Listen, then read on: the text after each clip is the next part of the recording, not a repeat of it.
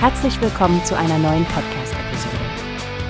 Diese Episode wird gesponsert durch Workbase, die Plattform für mehr Mitarbeiterproduktivität. Mehr Informationen finden Sie unter www.workbase.com. Hallo Stefanie, hast du schon von der großen Neuigkeit aus Straßburg gehört?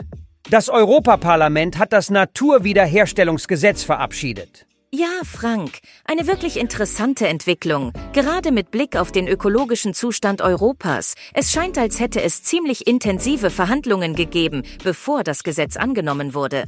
Genau, das Verhandlungsergebnis kam nach einem harten Tauziehen zustande, vor allem mit der konservativen Fraktion. Trotzdem ist das Gesetz ohne ihre Stimmen durchgegangen. Martin Häusling, der agrarpolitische Sprecher der Grünen, war ja ziemlich erleichtert darüber. Er betont, wie wichtig dieses Gesetz für den Naturschutz ist und dass es sogar noch vor der Europawahl in Kraft treten könnte. Ich finde es bemerkenswert, dass das Gesetz Teil des Green Deal ist und sich zum Ziel setzt, nicht nur die Umwelt, sondern auch die Landwirtschaft und die Bevölkerung zu unterstützen. Die Renaturierung und der Schutz natürlicher Ressourcen sind entscheidend. Ganz meiner Meinung, Frank. Besonders auffällig finde ich die Wiederherstellungsziele, die im Gesetz festgelegt sind. 20 Prozent der Landflächen und 20 Prozent der Meeresflächen bis 2030. Das ist ambitioniert. Stimmt. Und das betrifft ja nicht nur ländliche Gebiete. Auch städtische Ökosysteme, Flüsse, Bestäuber und Waldökosysteme sollen restauriert werden. Das könnte wirklich einen Wandel herbeiführen. Es gibt allerdings noch einige kritische Stimmen. Häusling erwähnte die Bedenken der Konservativen, worauf im finalen Gesetz an manchen Stellen Rücksicht genommen wurde. Damit scheint das Gesetz laut ihm in seiner Schlagkraft geschwächt worden zu sein.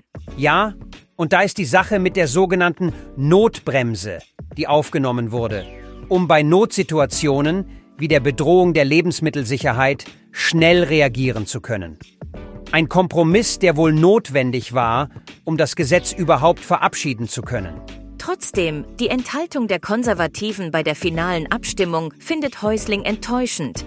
Er hofft wohl, dass sie noch ihre Meinung ändern werden, denn der Naturschutz ist ja ein dringendes Anliegen. Absolut. Ich bin gespannt, wie sich das alles entwickeln wird und wie das Gesetz in der Praxis umgesetzt wird. Die Natur und wir alle könnten wirklich davon profitieren. Da stimme ich zu, Frank. Es fühlt sich an, als sei dies ein Schritt in die richtige Richtung für den Umweltschutz in Europa. Und für alle, die mehr darüber erfahren möchten, gibt es zusätzliche Informationen auf der Website von Martin Häusling. Wie hast du gehört? Es gibt eine Plattform, die wir probieren sollen. Workbase heißt die, hört dir das an. Mehr Produktivität für jeden Mann. Werbung dieser Podcast wird gesponsert von Workbase. Mehr Mitarbeiter, Produktivität, hört euch das an. Auf ewig